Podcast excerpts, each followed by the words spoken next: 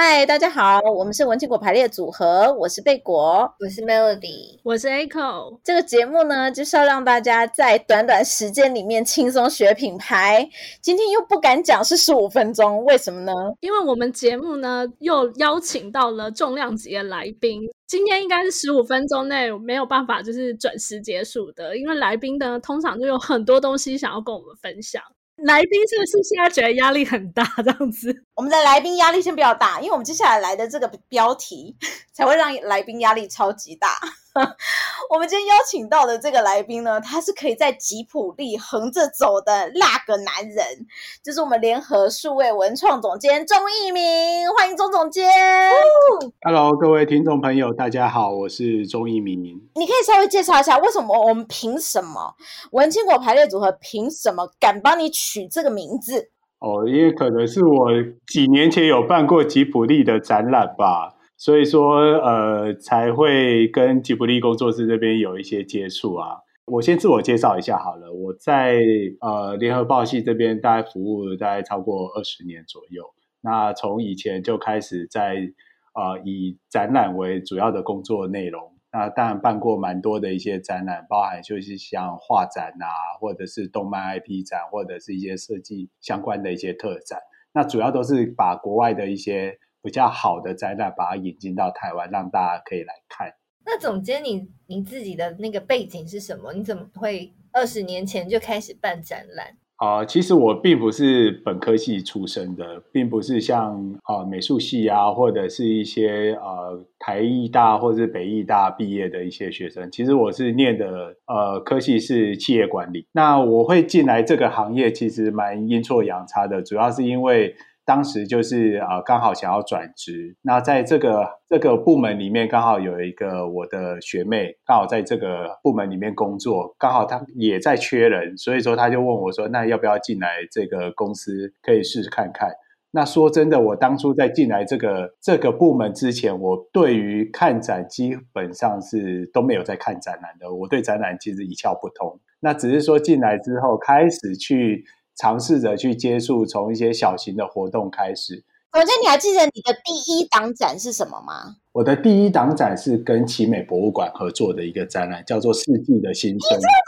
小展？你怎么好意思讲你是小展啊？哦，没有，当时对我来讲，每一档都对我来讲都是高深莫测。其实我其实都不懂，所以从以前到现在，其实我接触的每一档展览，我都是开从那个时候知道哦。呃，接触到这个展览，我就开始去做这个功课，开始去看说这个展览的内容是什么，为什么它可以做成一个展览，这个艺术家的背景，或者这个漫画的作者是谁，这个动画的作者是谁，我开始去学习，甚至有些最近，比如说我们要做一些动漫的，然后我开始就是从第一集开始看，去可能花个一个礼拜的时间把整套的动漫把它看完，至少你在跟对方在谈案子的时候，你要不能被对方一问就倒了，连主角叫什么名字都不知道啊！就全部都是从零开始学习。对对对对对对。哦，可是你一开始接触奇美，所以就是从古典、从艺术类开始对做起，这样。可能在二十年前，大家要出国的机会没有那么多，所以说要飞到国外去看到这些美术馆的真迹。又是相对来讲不像现在这么的容易，所以那时候我们就是呃有这个在国外的报社，在国外都会有一些分社，我们就是透过分社的同仁，可以先跟美术馆这边可以去谈一些好的一些案子，然后我们再飞过去去跟他们谈说有没有什么样的展览的内容可以带到台湾，所以那个时候相对来讲，在台湾办画展的这些场次啊，或者是内容比较少。所以说，我们每一档展览对我们来讲都是一个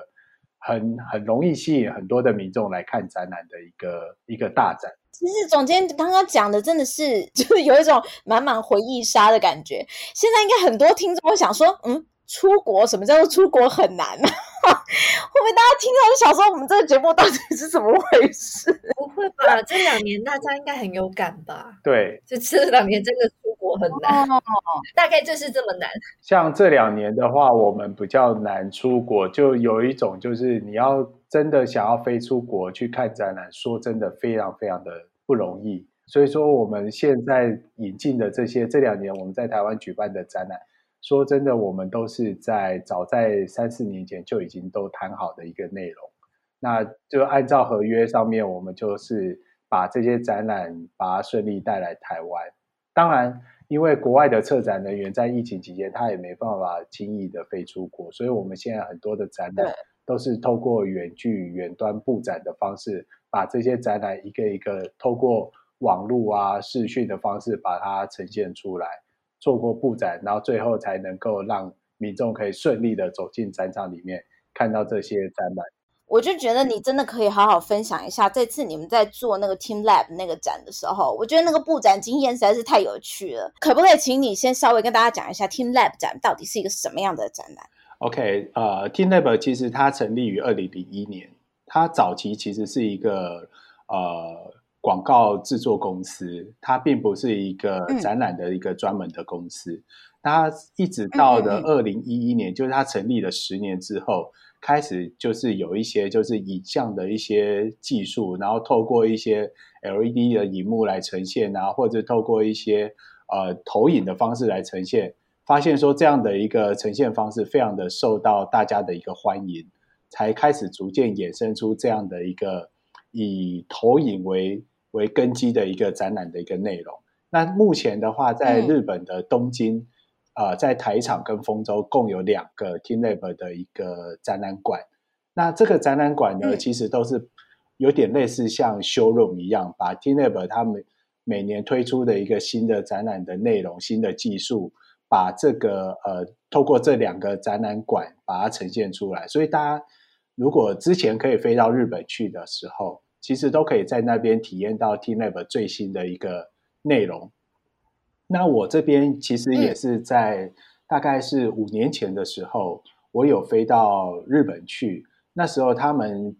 那个展览馆其实还没有成立，所以说我是去看去看他们的一些呃所谓的特展的一个内容。等一下，总监，你那时候去的时候，你是带着我要把这个展谈来台湾这个概念去的，还是你那时候其实只是去？只是一个观光客，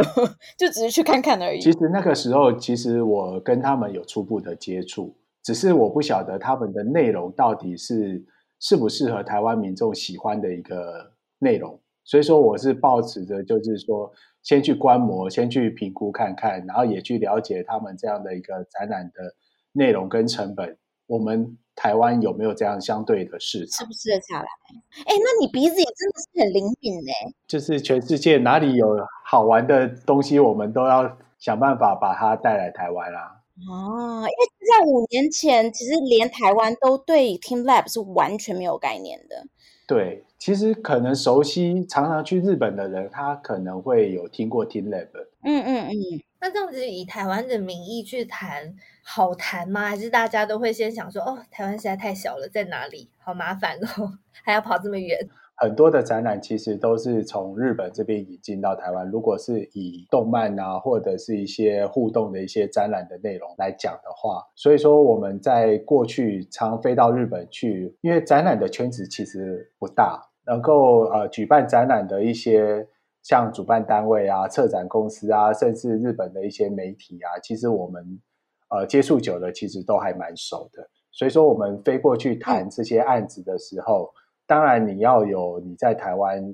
啊、呃、办展览的一些经历啊，然后这些你的能力啊，是值得让他们去相信你的实力的，可以把这些展览带到台湾来，可以做的呃跟日本一样好，甚至比他们更好。哦，因为日本人是非常在意很多细节的，对不对？所以他们会询问你非常多的一些细节上面的问题。那这个他们在询问你问题的时候，当然你在回答的时候，如果能够呃非常重点式，或者是你可以把这些 know how 都可以很快的第一时间都回答他，他还可以在这中间对谈的中间可以建立相当多的信任感。这也就是就是专业。彼此专业的一个展现，但是刚刚总监似乎还没有讲到说，就是你你们是怎么透过，就是因为像他们的 TeamLab 的团队，就是在因为疫情的关系没办法过来。那在这段期间，如果就是展览有要调整什么东西的话，你们是怎么沟通的？我们在跟 TeamLab 在讨论展览的内容的部分的时候，其实就有讨论到有哪些的内容它是可以透过远距调教的方式，呃，日本的团队不用飞到台湾，我们就可以透过台湾的团队把它呈现出来的。呃，在 TeamLab 它其实有两条线，一个是针对小朋友的部分，一个是针对艺术的部分。那以小朋友的部分，也是我们这次谈的的内容的部分。它就是相对来讲比较会受到呃民众的欢迎，而且它的相对来讲，它需要调教的方式也比较成熟，所以说我们先以这样的一个方向去选择我们需要的一个主题。不过，因为以艺术层面来讲的话，它又会比较受到呃年轻女生拍照所谓的完美拍照的一个它。展现出来的效果又更好，所以说我们在八个主题里面有六个主题是以小朋友为主，以两个主题是以啊、呃、网美拍照以女性为主要的一个标的，我们是这样选择。那我们在布展的时候，大家都知道，就是它所需要的呃投影的内容都需要呃大量的投影机。我们这次在台北展出的 TeamLab 展，大概使用了八十几台的一个投影机。在前期筹备的时候，几乎每两个礼拜我们就会开一次筹备会议，针对展场的内容的设计，以及呃投影机调教的方向，还有它呈现出来的角度，这些眉眉角角的东西，我们都是大概讨论了大概超过半年以上，大概每个两个礼拜就要开会讨论，针对这些细节要去做怎么去编排展场设计。投影机的调教的高度，还有展墙的高度、距离，还有它万一有什么样的临时的一些状况，要怎么去做 SOP 的解决的方式。所以说，这个东西都要一个一个去确认清楚。真的是疫情开始之后，所以也没有中间的那些就是其他意料之外的事情。呃，意料之外的事情，当然一直都会有。原本是在去年的六月就要开展，但是在五月份的去年五月份的时候，突然爆发了一波疫情。那我们也因为这样子，觉得说在这样的一个呃疫情的情况之下，我们就只好跟日本这边讨论说，是不是呃往后延。很幸运的就是刚好在十月份到今年的大概二月底的这段时间，士林科教馆它刚好档期是空下来的。所以我们顺利就是把它往后延了四个月才重新开展。不过因为呃往后延，刚好这段四个差不多四个月的展期间，发生了两次的地震跟一次的停电。那你知道这个投影的展览最怕的就是地震，因为你只要一地震，这八十几台的投影机都会跟着晃，晃完之后整个就是全部都乱掉。所以只要发生地震或者是停电的话，我们都要。当下第一时间就要做一些疏散的动作，把民众全部疏散到场外去，然后可能需要闭馆大概是四到八个小时，让日本的团队透过远端的方式再重新把所有的投影的内容一个一个去调教。它的调教是一台一台去调教，不是说啊一次八十台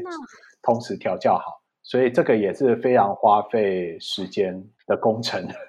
这真的是没事前不会想到的事情。对，所以我我我印象很深刻的，是有一次地震，它发生的时间是在去年的十二月二十几号，刚好是日本已经开始放他们所谓的年假的时候。因为日本是从每年的圣诞节开始放年假，放到隔年的一月三号，就跟我们台湾的过年一样，所以他们基本上所有的日本人都已经回老家去了。但是，一发生地震的时候，我们跟日本有一个群组嘛，我们就跟他讲说：“哎，不好意思，台湾又发生地震了，又地震了。你们可以现在，我知道你们都在吃年夜饭，但是你们可以来帮我们看一下这个这个地震后要需要调教的内容吗？”我只看到就是群组上面说日本人就一阵巴拉巴拉巴拉巴拉巴拉巴拉，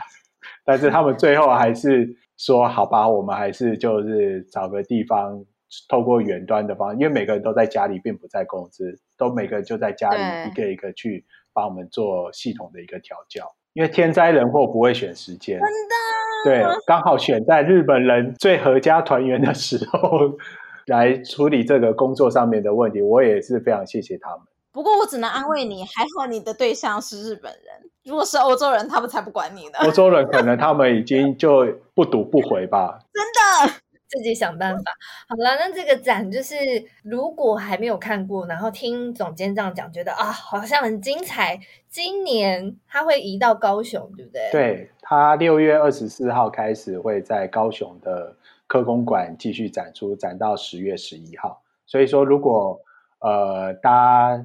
在台北忘了看，或者是还没有机会看的话，如果有到高雄，也欢迎大家。可以去高雄的科工馆去看一下这个很精彩的 TeamLab 展。对，再给大家一次机会，亲身体验。但是 最重要的问题，最重要的问题就是，到底怎么样才能在吉普力横着走？我们又绕回来这个话题了。我一开始就很想知道，而且顺便跟大家介绍，接下来跟吉普力有关的展览就要在台北开展了。呃，从今年的六月十八号开始，也会在台北流行音乐中心会举办一个吉卜力动画大师高田勋的一个展览。